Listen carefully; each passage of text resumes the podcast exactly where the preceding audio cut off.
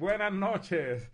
Dios les bendiga a todos. Bienvenidos y bienvenidas a tu conexión 21. Es un podcast para toda la familia de discusión bíblica y teológica, pero con los pies en la tierra. Mi paz, ese es el tema para esta noche, así que no te vayas, quédate aquí con nosotros, comparte, dale share, dale like a la página, dale follow, todos los botones que hay que apretar hazlo en, este momento, no te quedes fuera y no te pierdas. te recuerdo que estamos también en Spotify, en YouTube, que estamos en diferentes redes sociales donde también puedes ver y escuchar todos los podcasts. Estamos desde Guaynabo, Puerto Rico, en Webnéticos Studios, para todo el mundo, para Puerto Rico, la comunidad hispanoamericana, eh, latinoamericana, hispana en Estados Unidos, para toda Latinoamérica. Estamos transmitiendo desde aquí para ser eh, de bendición, para orientar, para hablar con toda la comunidad. Recuerda que puedes eh, colaborar, puedes hablar, puedes traer tus comentarios en el chat que está en Facebook. Saludamos a nuestra productora Saribet Rodríguez, que está aquí presente. Nuestros panelistas, eh, está el pastor Xavier Báez, tenemos también a la pastora Mariela Rodríguez, un servidor Héctor Soto, Saludamos y un abrazo a María, que no está hoy en el estudio, pero allá le enviamos un abrazo virtual a su hogar. Les dejo esta noche con nuestro anfitrión, el pastor Xavier Baez. Amén. Bendiciones a todos y a todas. Sumamente alegre, contento, agradecido de poder tener una experiencia de reflexión, de afirmación en este martes 12 de enero del año 2021. A Dios sea toda gloria y toda honra. Agradecemos eh, a todos y a todas que están conectados. A Silquia, Dios te bendiga. Silquia, un abrazo grande. A mi madre Mary Cosme, a Sandra Román, a Crisálida, y Pérez, a mi hermana de sangre, Wilmari, Dios te guarde allá en el pueblo de las piedras, a Grisel, eh, a la pastora, como bien yo le llamo, a la pastora Besaida Pérez, esposa del pastor Jesús García de Metrópoli, nuestro amigo. Si no fuera por Besaida. También saludamos a Mayra Padilla. Dios te bendiga, Mayra. Un abrazo grande para ti. Para eh, allá también Raúl, ese padre adoptivo eh, que tengo también allá en Arecibo. Así que nos están viendo diferentes pueblos eh, agradecemos también a Josefa, que también se conecta. Josefa Mejía, qué bueno. A Lali de Calle. A Omar Musendé, mi hermano, mi amigo. A Ana Roma, a, eh, Ramos, perdón, desde los Estados Unidos. También está conectada a Mildred, que pone allí un emoji de presente. Dios les bendiga, Dios les guarde a todos. Estamos muy agradecidos cada martes que usted se conecta para juntos reflexionar y poder atender y tener este tiempo eh, de eh, conectarnos al corazón de Dios. En el tema de hoy, mi paz. Y, esta experiencia y este tema nace, ¿verdad?, de ese surgir de la expresión de Juan capítulo 14, versículo 27, que eh, dice de la siguiente manera en la versión Reina Valera, la paz, ¿verdad? O mi paz os dejo, la paz os dejo, mi paz os doy. No os la doy como el mundo la da. No se turbe vuestro corazón, ni tenga miedo. Pero también esa, eh, ese versículo 27, pastores y hermanos y hermanas, en diferentes eh, versiones tienen eh, Este, otras referencias ¿verdad? e interpretaciones muy interesantes que dice, o traducciones que dice, por, por ejemplo, en la palabra de Dios para todos, les dejo la paz. Es mi propia paz la que les doy. Pero no se las doy como la da el mundo. No se preocupen ni tengan miedo. Me gusta mucho, ¿verdad? La versión Palabra de Dios para todos porque la pone más criolla, más, ¿verdad? Este, en nuestro contexto puertorriqueño, latino. Pero también en la traducción en lenguaje actual dice, les doy la paz, mi propia paz que no es como la paz que se desea en este mundo. No se preocupen ni tengan miedo por lo que pronto va a pasar. Y desde ahí estaremos eh, afirmando esta paz que eh, tengo que decir nace del legado que el propio Jesús establece con su propia vida. Esa acción en la cruz del Calvario, esa reconciliación que él hace, ¿verdad? Eh, hacia el Padre por nuestros pecados, por nuestra maldad y nos redime. Así que esa experiencia que está próxima a, realizar, a expresarse en la cruz, ya le está dándole, inclusive cuando usted lee el capítulo 14, en el primer versículo, lo primero que dice ese capítulo 14 en su inicio es que, que no se turbe. O sea, que dentro de esa experiencia dice, no se turbe vuestro corazón. Creéis en Dios, creéis también en mí. Porque Jesús es la acción, es el, ¿verdad? Es el logos, es el verbo, es la palabra eh, manifestada, encarnada, para de esa manera hacernos entender. Y ya Jesús está próximo, ¿verdad?, a ir a la cruz y está dejando un legado muy importante, la paz. Y yo quiero, antes de darle la parte a los pastores, eh, establecer, eh, ¿verdad?, un, un, evento muy, muy criollo, muy conocido entre nosotros, que no hay nada más bueno cuando alguien te dice, sea mamá, sea abuelo, sea abuela, sea un hermano, sea el esposo, sea la esposa, que te dice, te voy a dejar eso ahí, ¿sabes? mira, voy a salir, vengo luego, tal vez, ¿verdad? Me voy a retirar una semana, pero te dejé esto, aquello o lo otro, o te dejé aquello acomodado, te lo dejé organizado. O sea, esas expresiones de esas personas muy amadas que se toman el tiempo para prepararnos lo que saben vamos a necesitar, es, es sumamente importante, es grandioso para nosotros. Imagínense cuando Jesús le está diciendo a sus discípulos, le estoy dejando mi paz, mi propia paz. Y hace una diferencia. Así que esa expectativa eh, de mi paz, de la paz del el Señor, ¿verdad? Del Padre a través de Jesús, es la que en esta noche nosotros queremos saber. Es que en esta noche queremos que junto a ustedes podamos reflexionar, porque de algo quiero establecer. No hay nada más importante que la herencia que muchas veces dejan padres, abuelos, pero esa herencia muchas veces no eh, es accesible por alguna razón, no se logra eh, accesar, pero él dice, yo las dejo y se las doy. O sea, esto es una experiencia que está accesible para todos y a todos. Y en esta noche queríamos establecer, porque ese legado que hace Jesús y hace referencia, que es lo más necesario, la paz para la estabilidad emocional, que tanto en este tiempo está en crisis la estabilidad espiritual que está eh, prácticamente sintiéndose los abates de una espiritualidad que está siendo atacada, que no es sana, que no es productiva, que, realmente eh, muchas veces es fingida, es falsa, y también finalmente la física. Así que estamos hablando que esta paz que Jesús establece como legado, como herencia, es un bien integral o pleno. Así que Pastora María y luego Pastor Héctor, para que podamos entrar de lleno a esta experiencia de tema Mi Paz. Pues muchas bendiciones y saludos a todas y, todos los que nos están escuchando y compartiendo en esta noche con nosotros.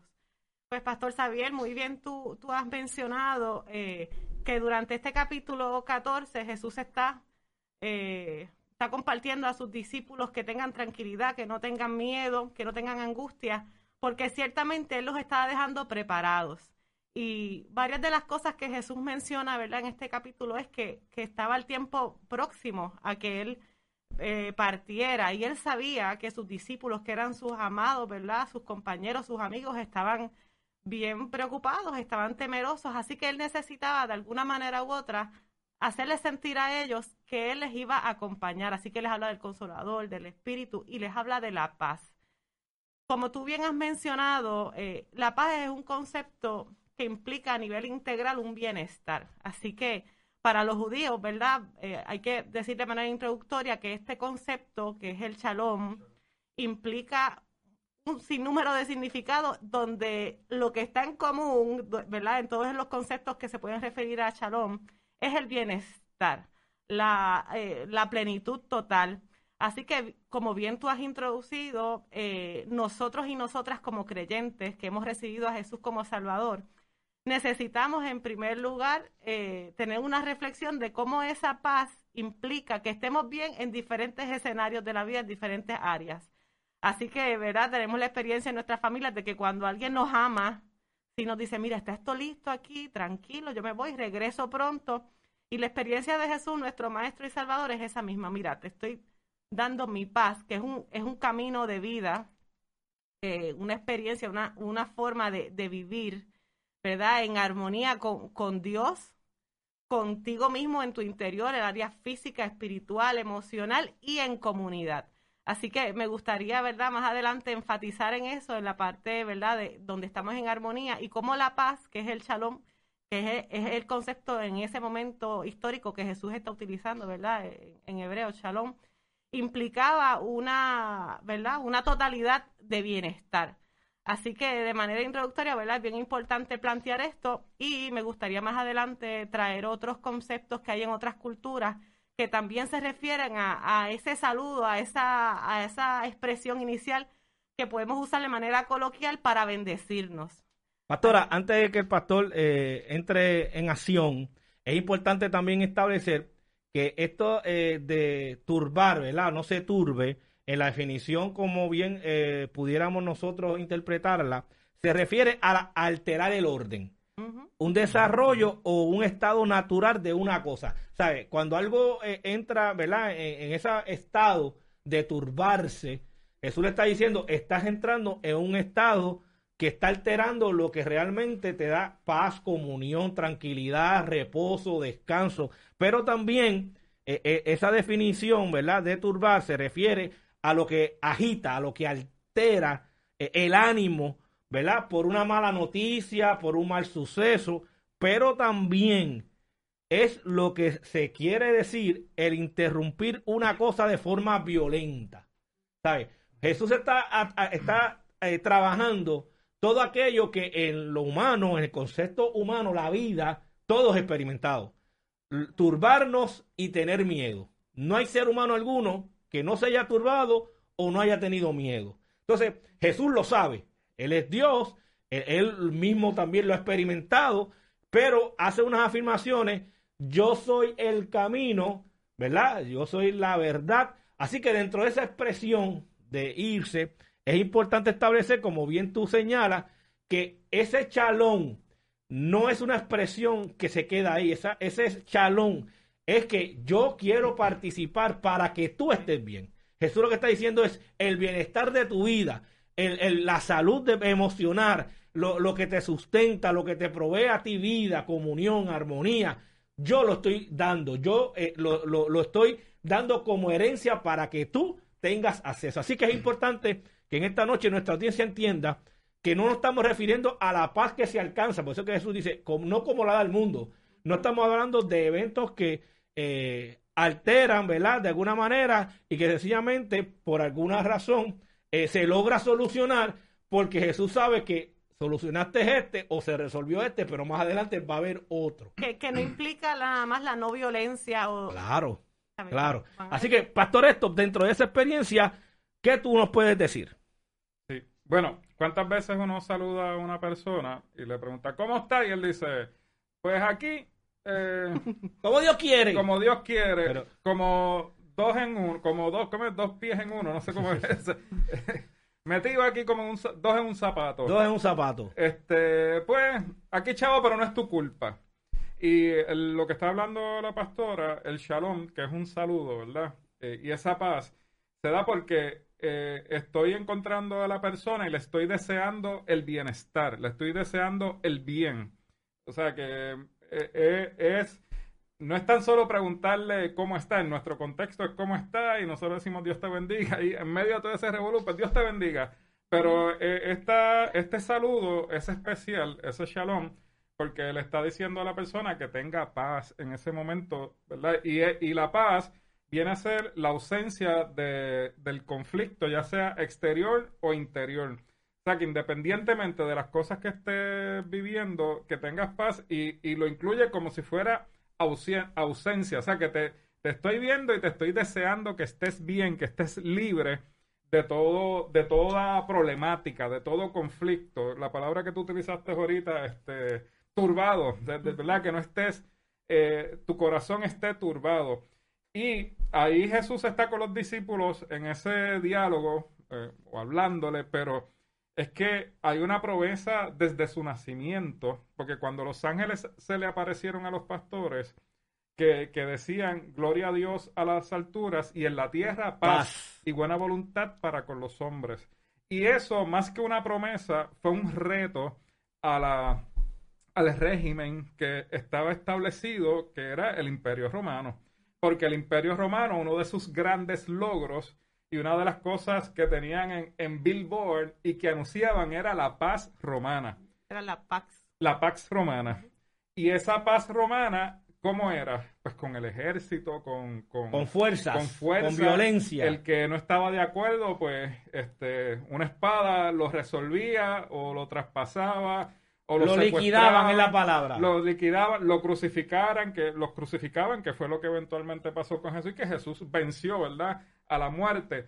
Pero esa paz era, eh, era una, una falsedad, ¿verdad? Porque era a base de intimidación, a base de, de, de matar, de hacer sufrir, De poder. de, de un poder que es un se solo, es- era hacia, hacia un solo lado. La paz que ofrece Jesús, mi paz, es, es la paz que va de ambos lados para todo el mundo.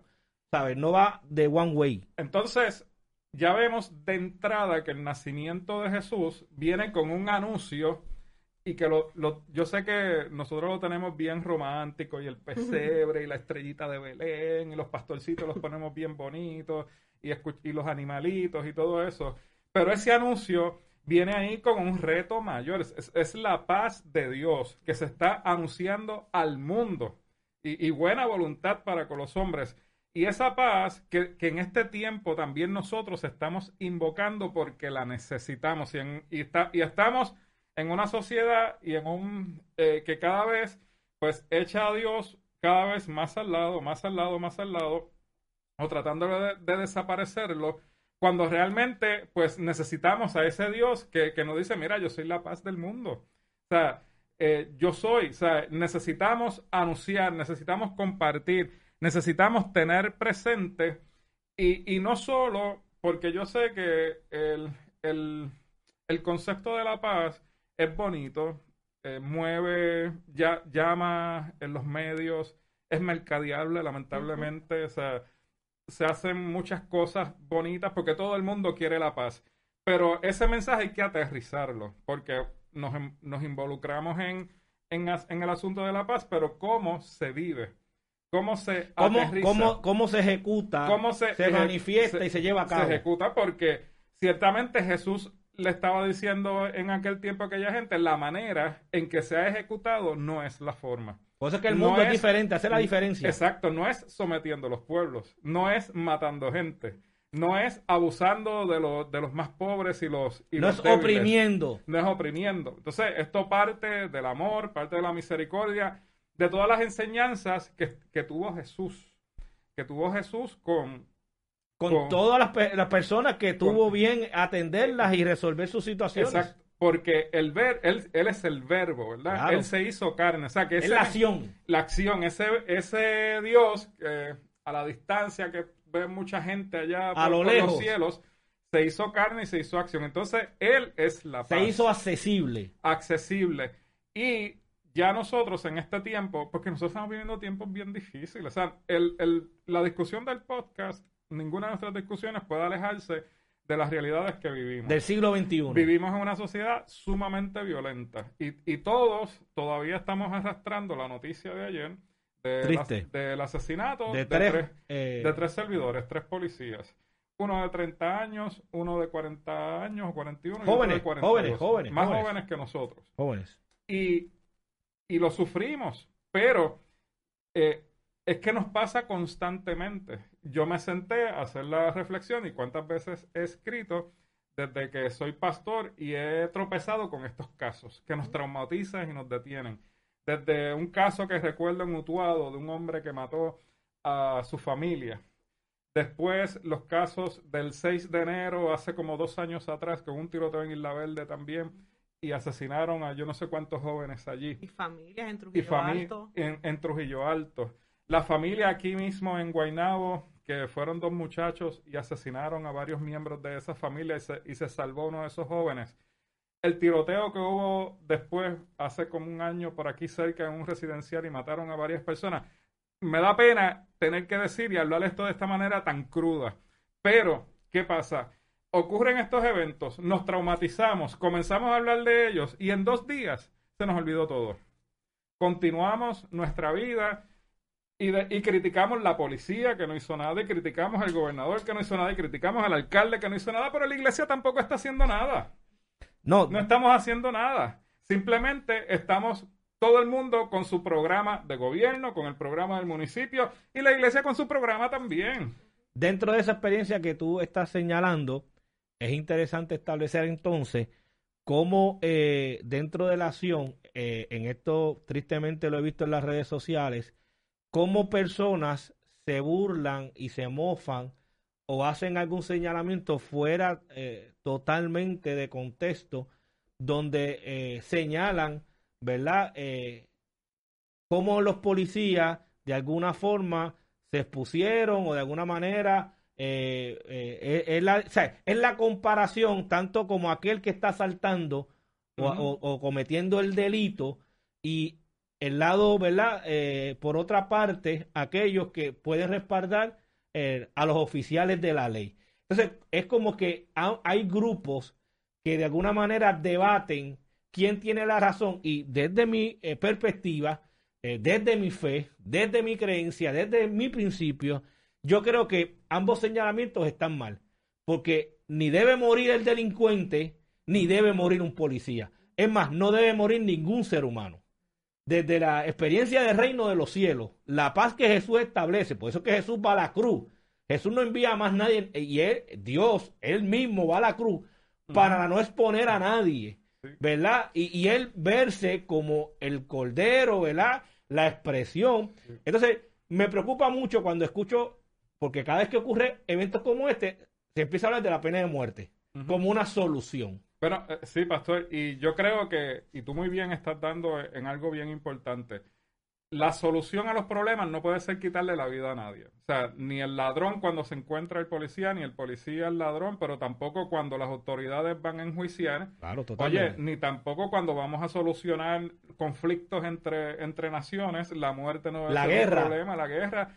Que no ha dado resultado históricamente. Nada, tampoco. O sea, la vida pertenece a Dios. Igualmente, cuando en familias han decidido de tener un embarazo Mira, quitar la vida nunca es la solución del problema de nada ni de nadie. O sea que eh, yo creo que esos son aspectos bien importantes que uno debe considerar. La vida hay que respetarla, sea de quien sea. Por todo lo que involucra. Madres, padres, familiares, seres queridos, hijos, hermanos, hermanas.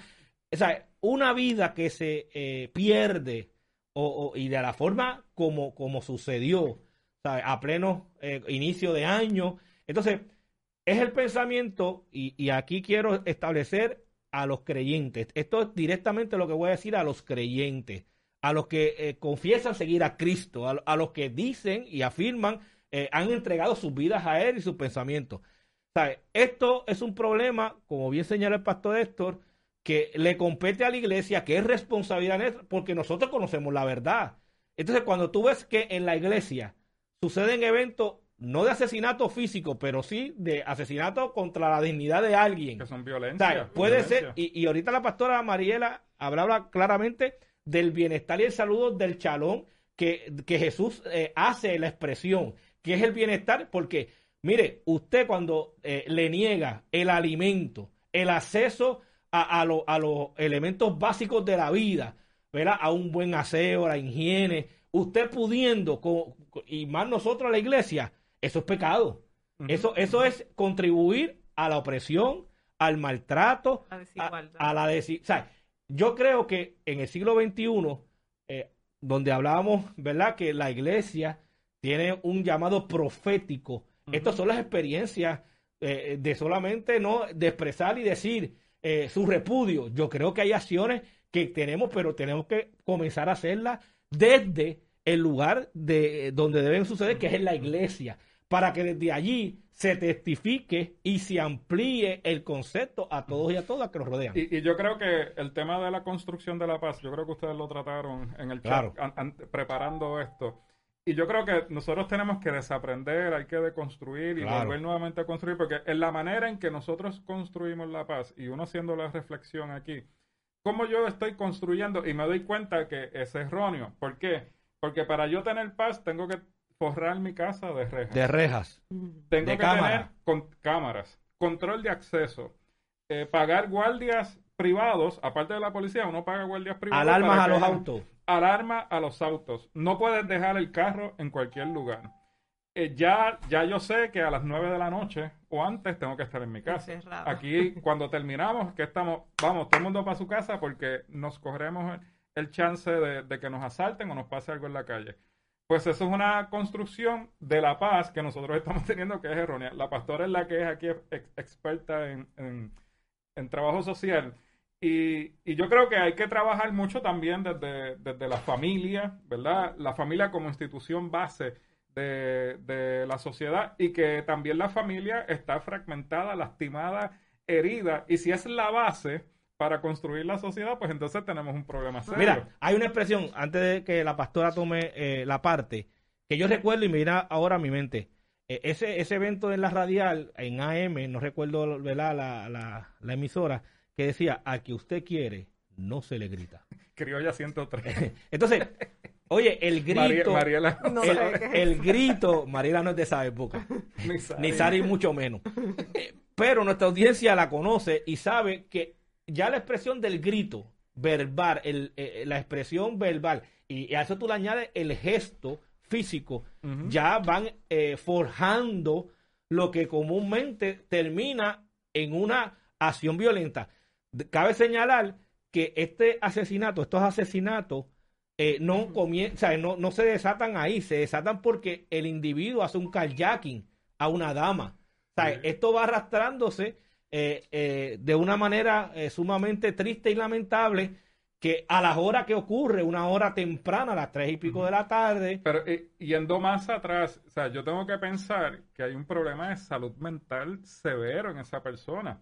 Claro. Porque para cometer, y no, esa y todas las otras personas que hacen ese tipo de actos, tiene que haber un problema severo de salud mental, porque ¿dónde está el juicio de una persona, verdad? O, o cuánto odio hay a su alrededor, con cuánto odio se creó, con cuánta Claro. se crió la pobreza. Eh, la pobreza es la que Claro. termina impulsando muchas, muchos de estas, de estas Muchas acciones, muchas acciones. muchas acciones donde se va formando la gente. claro. Entonces, estamos viendo una situación trágica. Oye, y, y quiero, ¿verdad? Eh, ahorita empecé a hablar ahí y mi sola- solidaridad, nuestra solidaridad a la policía de Puerto Rico, A los a familiares. los familiares, este, a toda esta gente, porque ellos prácticamente sin, sin equipo se lanzaron a, a defendernos, a defender a Puerto Rico y así están muchos policías, muchos que son eh, amigos nuestros, que en familiares, la yo tengo familia, tengo primos, tengo primos, familia, y- amigos.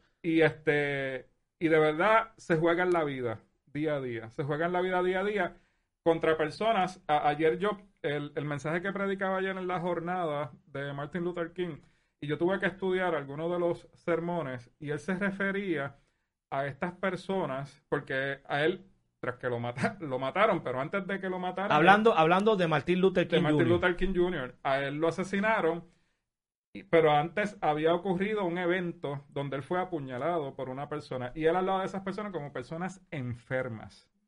Las personas que lo odiaban, ¿verdad? Por el asunto racial o las personas que lo atacaban, los, identi- los identificaba como personas enfermas.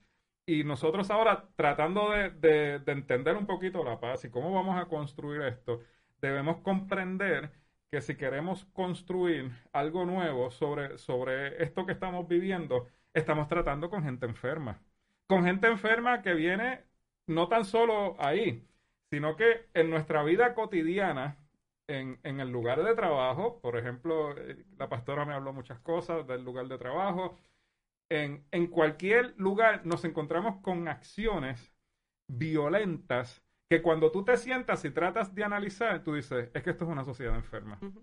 Estos son personas enfermas porque no entiendo cuál es el asunto de, de manchar reputación, de eliminar, de, mover- de quítate tú para ponerme yo, de prefiero que, que la institución no se mueva pero salgo de ti aunque esto vaya para atrás.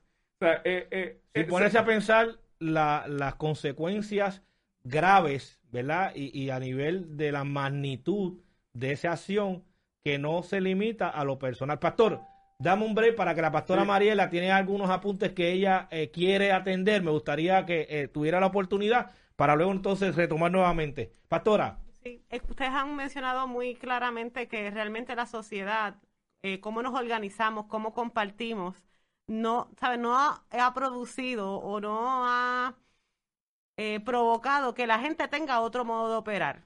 Así que realmente eh, cuando nosotros decimos que hay una sociedad enferma o que la manera, el modo de operar, las formas de actuar que nosotros vemos en la vida cotidiana es de forma individualista, eh, violenta, que no hay solidaridad, pues entendemos que hay un sistema que ya ha venido formándonos de una manera que no permite que las personas puedan entender que tenemos que vivir en armonía, que tenemos que vivir en paz, que cuando saludamos a la gente las miramos a la cara, somos amables, que cuando alguien necesita algo nos detenemos y la atendemos, que cuando alguien está sufriendo le escuchamos.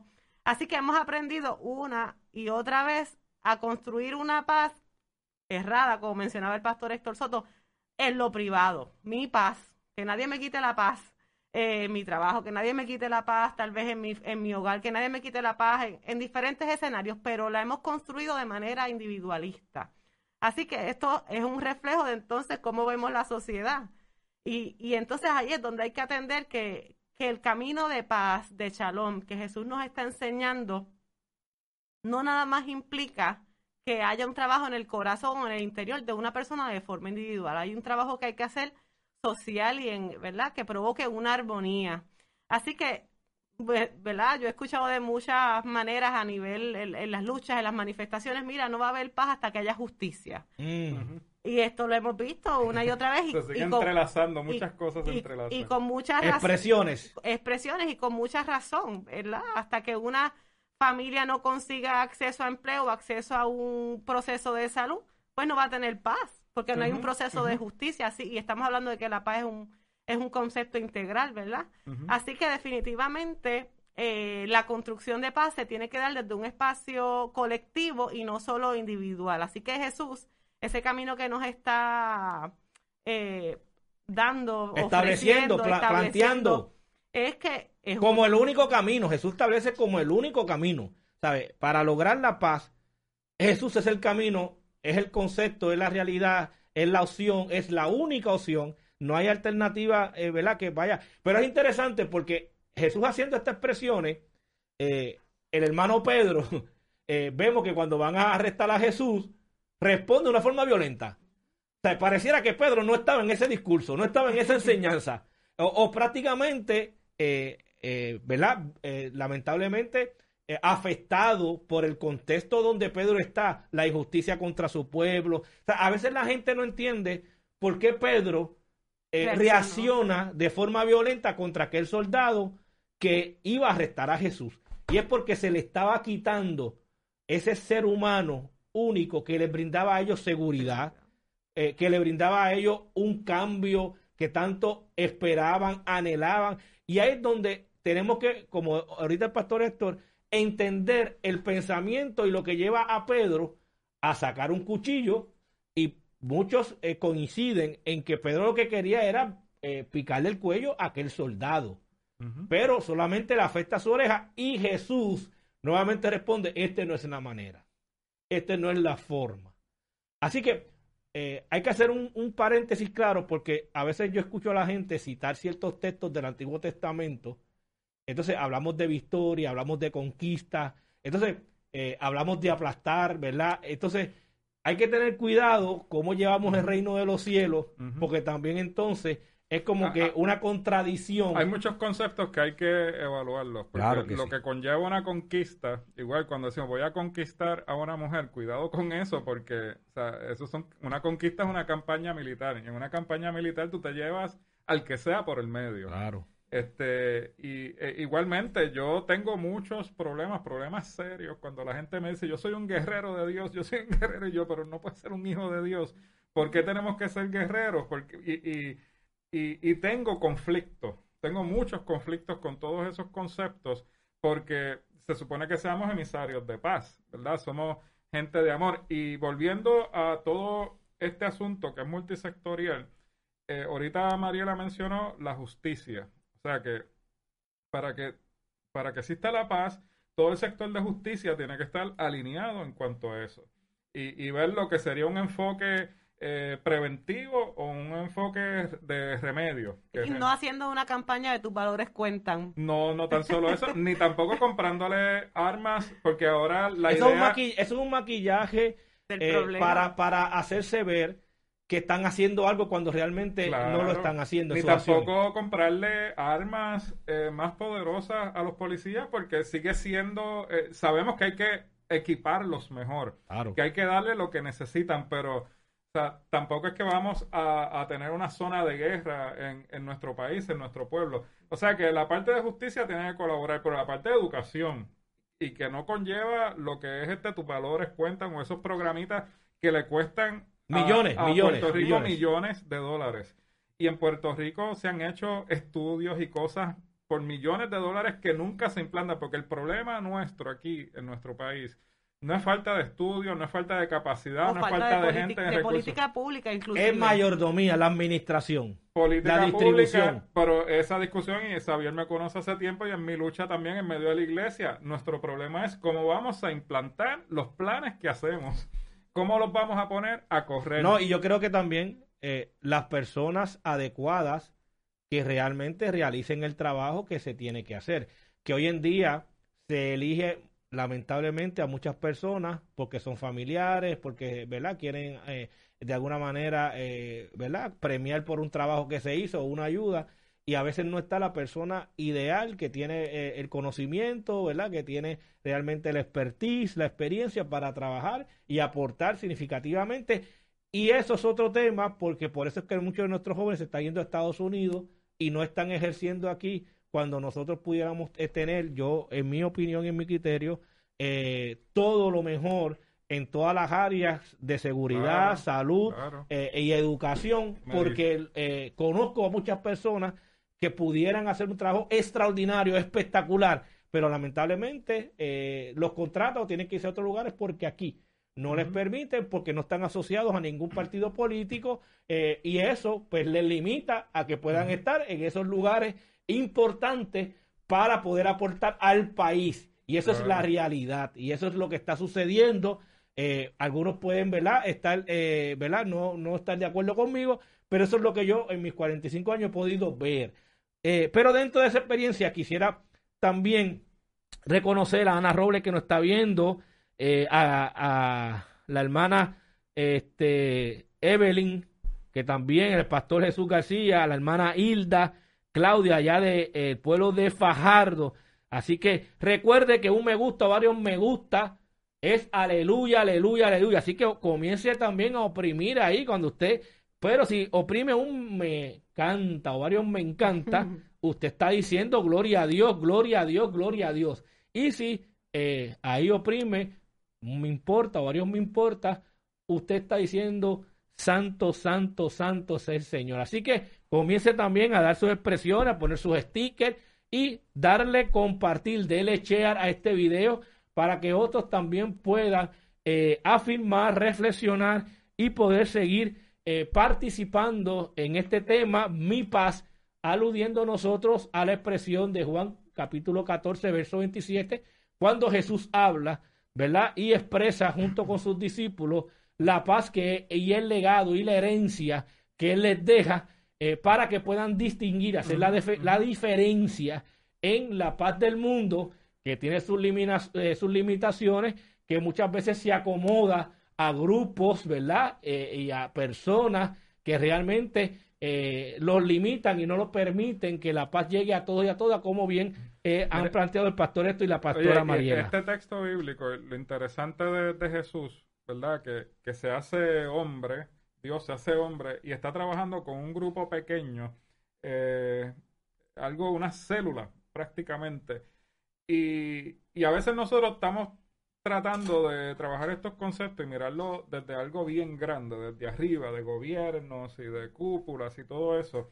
Y yo creo que Jesús nos da un modelo sencillo de encontrarse con la gente y hablar las cosas. Y muy son. práctico. Muy práctico. Y este proyecto de la paz en Puerto Rico, muy bien puede empezar por la familia, por el núcleo familiar. Claro que sí. Los padres eh, educando, dándole eh, vergüenza, de- decimos en el campo. Poniéndole a- a sus- vergüenza. poniéndole vergüenza en, lo- en la- en las iglesias, los- en la escuela bíblica, en la iglesia, el trabajo comunitario, en esto, eh, a veces le damos tanta importancia que si alcaldes, senadores, representantes, gobernadores, presidentes, cuando mira, los líderes comunitarios deben ser de la, la gente más importante en términos de nuestra sociedad y cuando estamos hablando de, de- de este asunto Claro que sí. ese líder que, que reúne a los muchachitos a practicar baloncesto y a llevárselo los fines de semana a los torneos.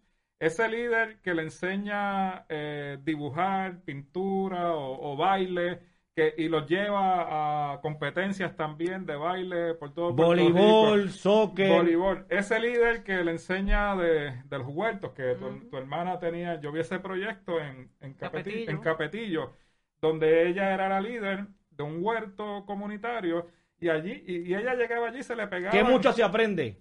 Eh, ella parecía como si fuera azúcar, porque ella llegaba allí y, y seguían llegando los nenes y las mamás. ta, ta, ta, ta. Esa gente son bien importantes en, en- en esto. Si queremos construir la paz, yo creo que debemos de dejar de pensar tanto en, en estos líderes de mucha pompa, de, de, de gabán, corbata y toda la cuestión y, y mucho libro, y comenzar a pensar nuestra gente de- desde la familia y desde nuestra De la gente de a pie. la gente de a pie que está en la comunidad y que son los que van a marcar la diferencia porque hay que pensar en todas estas personas, estos muchachos que terminan presos, que son convictos, que cometieron crímenes. ¿Cuán diferente hubiera sido su vida si en el camino Claro que sí. se hubieran encontrado con un líder del, del huerto comunitario, del equipo de baloncesto, de la maestra de escuela bíblica. Quizás la vida para muchos de ellos hubiera sido diferente Claro que sí. si, es- si hubieran tenido ese encuentro. Si hubieran a- a- a podido escuchar la paz de otra manera, de alguien que realmente le hubiera brindado el espacio como Jesús. Mira, mira cómo Isaías, el profeta Isaías, eh, expresa en el capítulo 26, versículo del 3 al 4, eh, versión Reina María, que dice, tú guardarás en completa paz, haciendo referencia a Dios, a aquel cuyo pensamiento en ti persevera.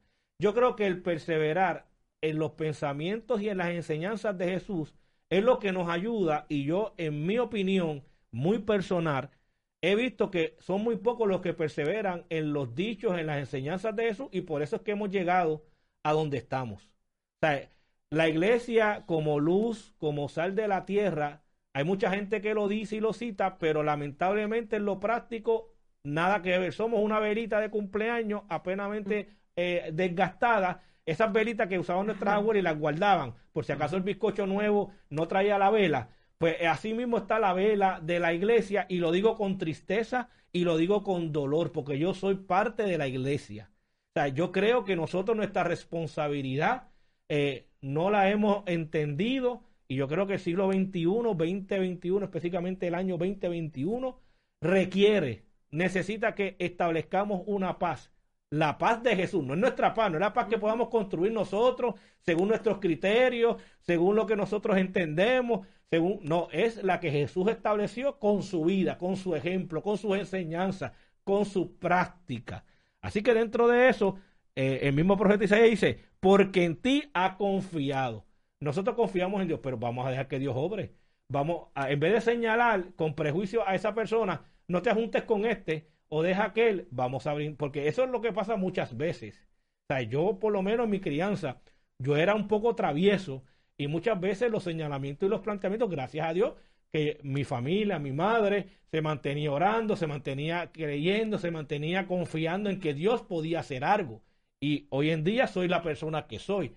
Pero tú te imaginas que mi madre, mis familiares hubieran creído todos los planteamientos, señalamientos que se le traía en parte a quién yo era o, con, o qué yo iba a terminar siendo. Y eso muchas veces lo que Pastor Héctor sucede con estos muchachos, estas muchachas que terminan en las cárceles.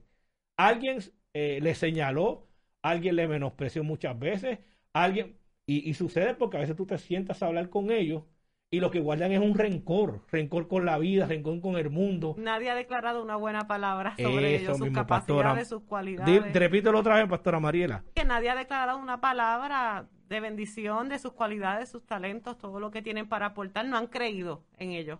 Y ahorita el pastor Héctor mencionaba esos espacios comunitarios que tan importantes son porque en ese espacio donde hay grupos, tú, tú aprendes a comunicarte de manera asertiva, con amor, con respeto. Tú aprendes a tomar decisiones en grupo.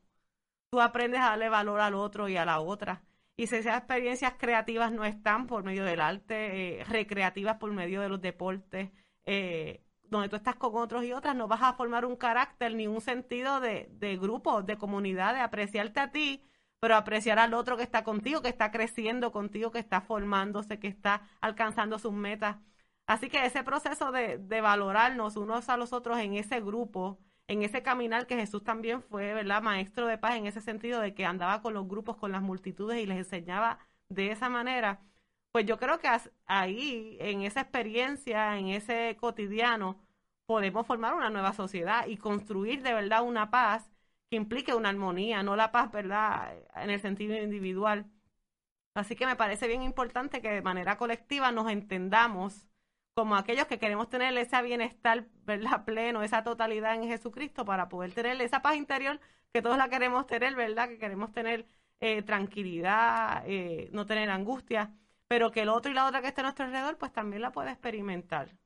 Dentro, dentro de esa experiencia es importante también resaltar el mandamiento eh, central que resume los mandamientos o los estatutos de toda la humanidad, que es amarás a tu prójimo como a ti mismo. Cuando esto sucede, pastores, hermanos y hermanas que nos escucha, que nos ve, cuando esto sucede de ambos lados, ahí, está la paz generándose de una forma constante, plena, perseverándose eh, eh, en, toda la expresión.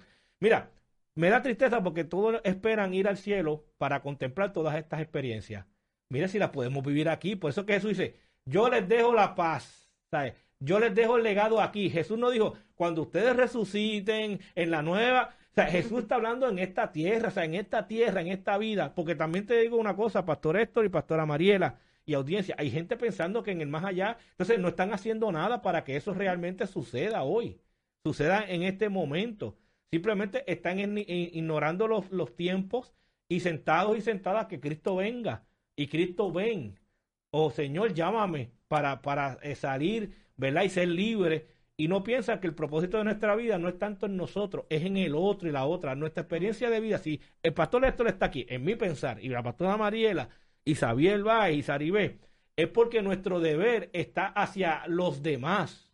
Y en ese dar a los demás, y en ese ejercer el principio de la paz y del amor de Dios, en esa misma experiencia de dar, por eso que a mí me gusta cuando eh, la palabra y las personas entienden que es mejor dar que recibir.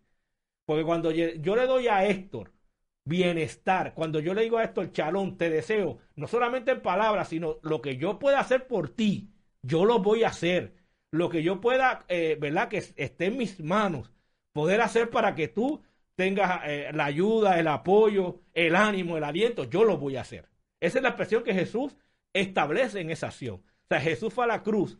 Y yo, yo creo, y hablo a nuestra audiencia, porque hay muchas mujeres, muchos varones que están sufriendo violencia hoy.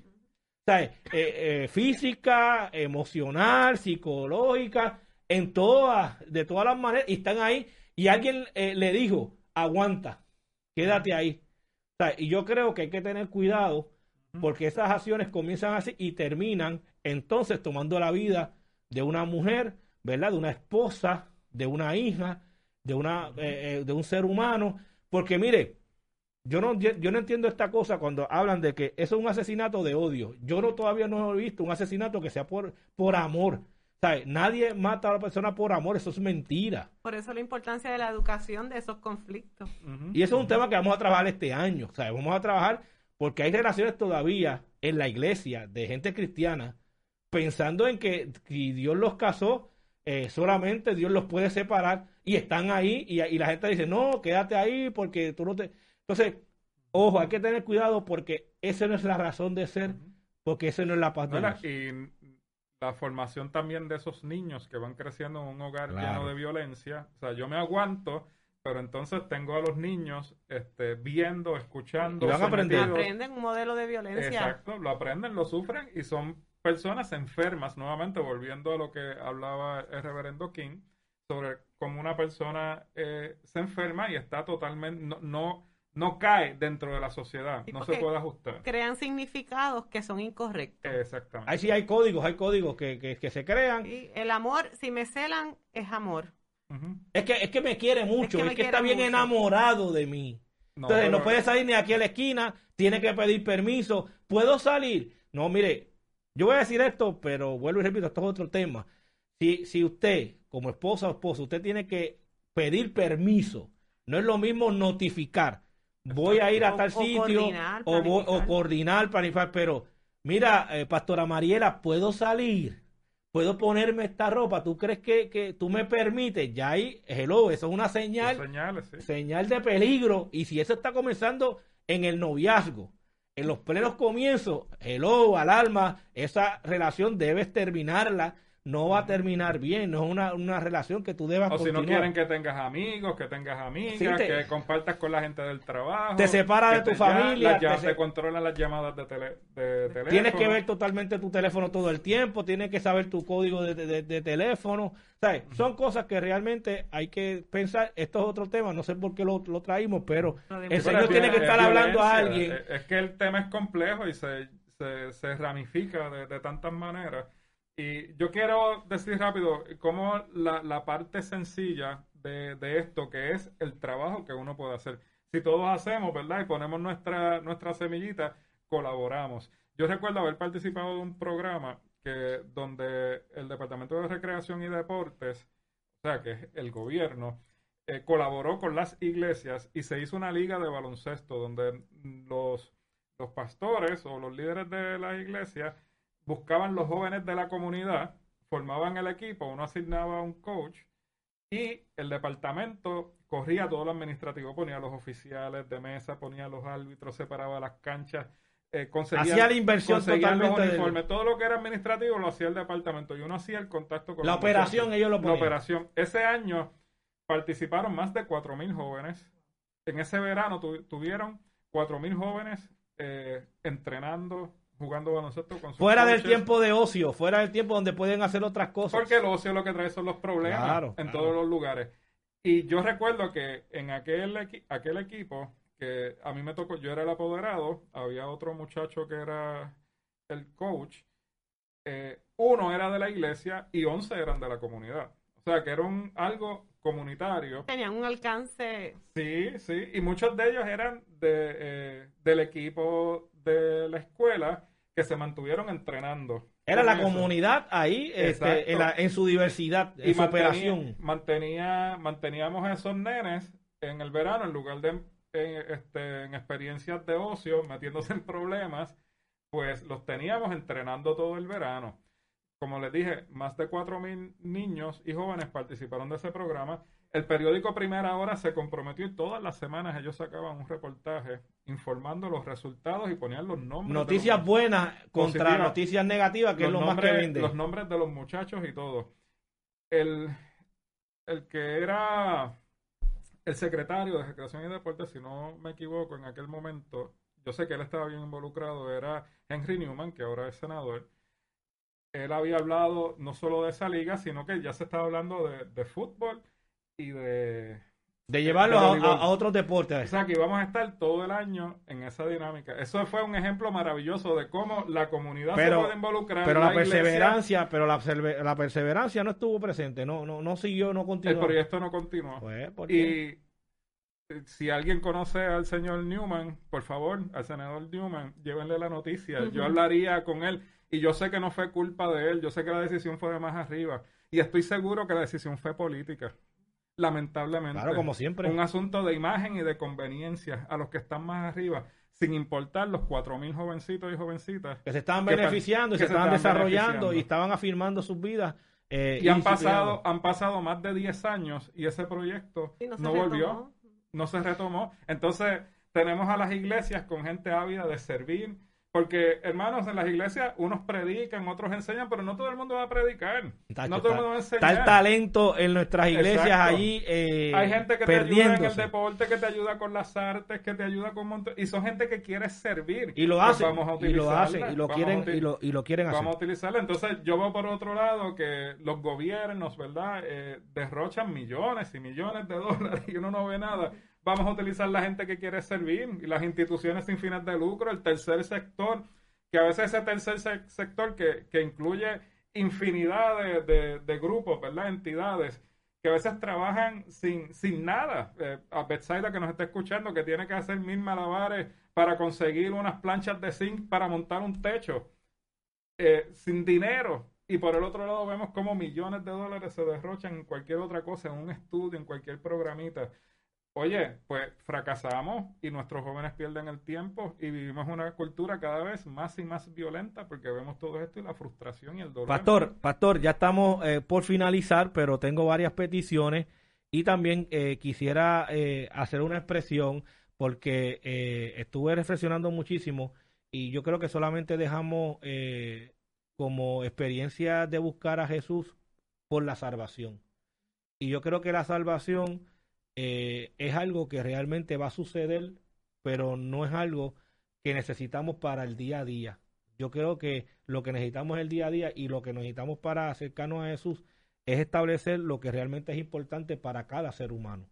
Y, eso pues es el amor, es, es la afirmación, es la inclusión, es el aliento, es el ánimo, es la empatía, es la solidaridad, que lo hemos discutido muchísimo y lo vamos a seguir mencionando porque queremos que nuestra audiencia cree conciencia, porque nosotros entendemos aquí en tu conexión 21 que cada persona que nos escucha se siente identificado y va a ser parte de lo que tu conexión 21 está promoviendo. Nosotros estamos promoviendo a que la gente se conecte al corazón de Dios. No es al corazón eh, del pastor Xavier, del pastor Esto, de la pastora Mariela, es al corazón de Dios. Y de ahí es donde es la fuente inagotable de eh, cuidado, de amor, de bondad, ¿verdad? De valor. Hay tanta gente en nuestras iglesias que no se sienten valoradas, que se sienten útiles. Y esa es la realidad, ese es el día a día. Gente que va por costumbre y no porque realmente hay una experiencia de afirmación que los animen y los entusiasme a, a seguir viviendo y a seguir creyendo en que esta vida es buena, en que esta vida que Dios nos ha dado realmente es plena. Y es por la ausencia muchas veces de eh, personas que lamentablemente solamente están esperando a la salvación sin los beneficios que esa salvación nos brinda desde el aquí y el ahora. Así que que mi paz, la paz de Jesús, eh, reine sobre nuestras vidas, pero que también nosotros nos identifiquemos a ser constructores de esa paz eh, y que se manifieste en medio de todo lo que expresamos y todo lo que compartimos. Quiero eh, comenzar, nuestra hermana Hilda nos pide que oremos por los pacientes de cáncer. Ella es una líder, como tú bien hablabas, allá en el área de Fajardo, y lo digo, ¿verdad?, eh, con mucha alegría. Por muchos años Hilda ha trabajado y ha organizado, ¿verdad?, estos grupos eh, que hacen actividades, ¿verdad?, de, eh, de afirmación, de recaudación por estos pacientes. Así que Hilda sigue hacia adelante, sigue construyendo paz con estas familias Esperamos que el Señor siga eh, sustentando y haciendo provisión a todos y a, aquellas que, eh, necesitan que el Señor también les ministre eh, en medio de esa tarea y esa enfermedad. También quiero orar y nos pidieron que oráramos Ives Pérez por su tío Rey. También mi madre Mary Come nos pidió que oráramos por Consuelo. Hay una petición eh, que nos presenta nuestra hermana Crisálida para que eh, oremos por eh, Doña Esther, que Doña Esther Amentero, ella está, ¿verdad? Necesitando donantes de sangre, todos aquellos que puedan, ¿verdad? Ir a auxilio mutuo allí, ¿verdad? Frente al hospital, ahí está el banco de sangre de ellos, y puedan donar sangre por Esther Armentero. No sé si Crisálida pueda escribir eh, si tiene ¿verdad? la habitación para ¿verdad? que aquellos hermanos puedan identificar eh, con mejor este, claridad eh, la ayuda que pudieran brindarle al donar sangre por esta hermana Esther Amentero y oramos por su recuperación. También oramos, nuestro hermano Omar Musender nos pide que oremos por su hermano Juan Luis y por él, ¿verdad? Por salud. La pastora Besaida nos pide que oremos por la pastora Isabel Martínez, eh, que va a ser operada. Así que también la presentamos. Y eh, la hermana Ana Robles nos pide oración por su madre. Así que son muchas las peticiones. Mildred nos pide que oremos por los matrimonios. Eh, también lo incluimos. Saludamos a Sara, eh, abuela, nuestra hermana Saribet. Sara, un abrazo grande para ti, para Jacobo, para toda tu familia, para toda tu descendencia. Gracias siempre, Sara, también. Gracias por el recado que nos enviaste, Sara. Te amamos, te agradecemos, ¿verdad? Ese regalo. Hoy el pastor Héctor trajo ñame. Mire, hermano, mire cómo está ese huerto allá. Un pedazo de un gran ñame que dio como para 10. Y también trajo, mire, ¿qué es esto? La papaya es de la casa de mi suegra. Pues, eh, ¿sabes? Que él tiene varias fincas por ahí, él se ha conectado. Eh, así que siga usted también eh, sembrando, sembrando eh, todo aquello eh, que es bueno, que es agradable, que es perfecto, que hace eh, accesible el reino de los cielos, porque el Señor le dará buenos frutos como estos, ¿verdad? Eh, que el pastor y su esposa Heidi y allá su familia cultivan. Así que usted recibe de lo que siembra.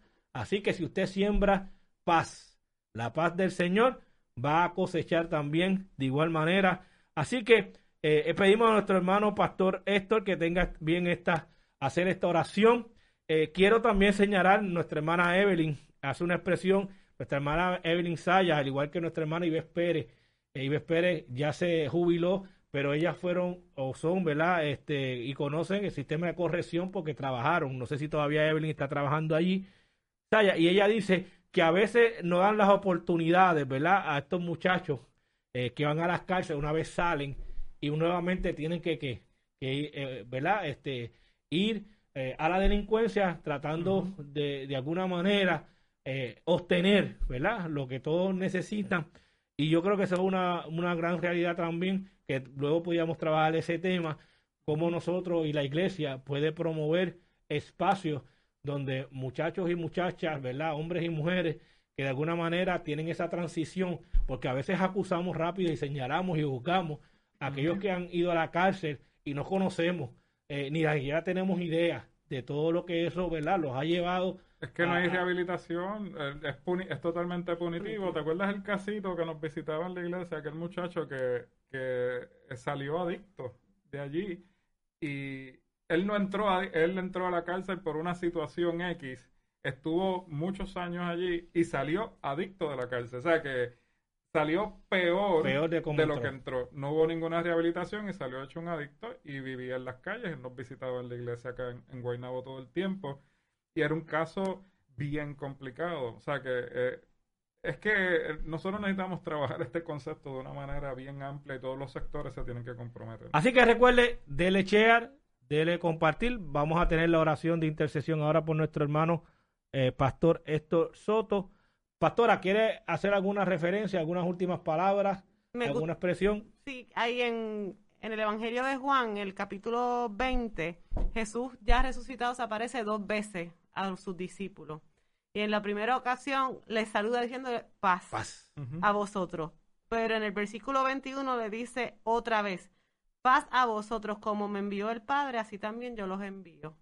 Y simplemente quería decirle la- a nuestra audiencia que el Señor hoy nos inunda ¿verdad? con su paz en nuestro corazón y nos llama, así, ¿verdad? Como Él cumplió su propósito, nos llama a ti y a mí, a nosotros también, ser constructores de paz, como bien mencionó el pastor Héctor Soto, el pastor Xavier, así que quería, ¿verdad?, afirmar ese, ese texto bíblico que Tremendo, para pastora. mí es... Excelente, O excelente. sea que ese mensaje en Jesús fue bien consistente desde su nacimiento hasta después momento- de resucitado, el continuaba el mensaje. Hasta la, ascensión. Y a veces eh, permanecemos predicando, ¿verdad? En otros temas que también son importantes, pero este no lo tocamos. Sí, no, eh, lo, tanto. lo obviamos, lo y, obviamos. y siempre está presente en, en Jesús, en la figura de Jesús, siempre está presente. Eh, oramos. Sí, señor. Eh, Señor, todas estas peticiones, Señor, tantas peticiones, necesidades, personas enfermas que están aquí eh, mencionadas, las ponemos en ti, Sí, Padre. señor. Creemos, Padre, en la pastora que Isabel, que se presentó, que obra en la vida de ella, Señor, en familiares que están aquí, Padre, sus nombres escritos, Señor, y que estos hermanos lo comparten con mucha fe. Estas hermanas traen estos nombres con mucha fe, creyendo, Padre, que tú estás sanando, Señor. los que están en el hospital, tú los estás acompañando en este momento y clamamos a ti para que los levantes. Los que están eh, contagiados con el COVID, Señor amado, Padre, derrama tu presencia sobre ellos. Haz obra de sanidad en este tiempo, Señor. Confiamos que hay poder sanador en ti, Señor. Sandra comparte también el nombre de un caballero, Señor, la obra que tú has estado haciendo en él. Padre, confirmamos, creemos, Señor, que tú, Padre, eh, te glorificas en gran manera en él, Señor, en todas estas personas. Mira, Señor, estas familias, a la policía de Puerto Rico, a la policía municipal de Carolina, que, están enlutados, Señor. Eh, les duele, Señor, hay llanto hay quebranto. Clamamos a ti para que seas tú consolándoles, Señor, que tú les sostengas en medio de esta crisis, de este momento difícil y doloroso, Señor.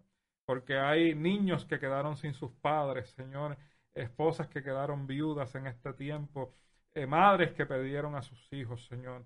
Clamamos a ti para que tú obres y les sostengas en todo.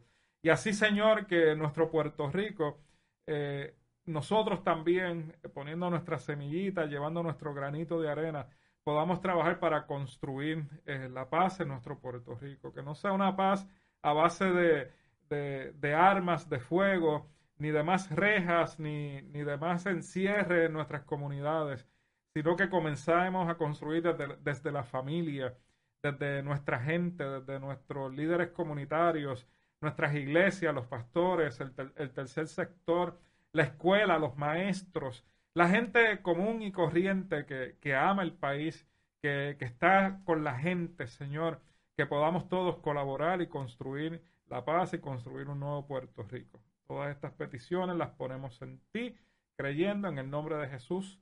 Amén. Dios les bendiga a todos y un abrazo virtual. Reciban la paz del Señor en esta noche y que su descanso sea renovador. Les bendiga. Dios les guarde.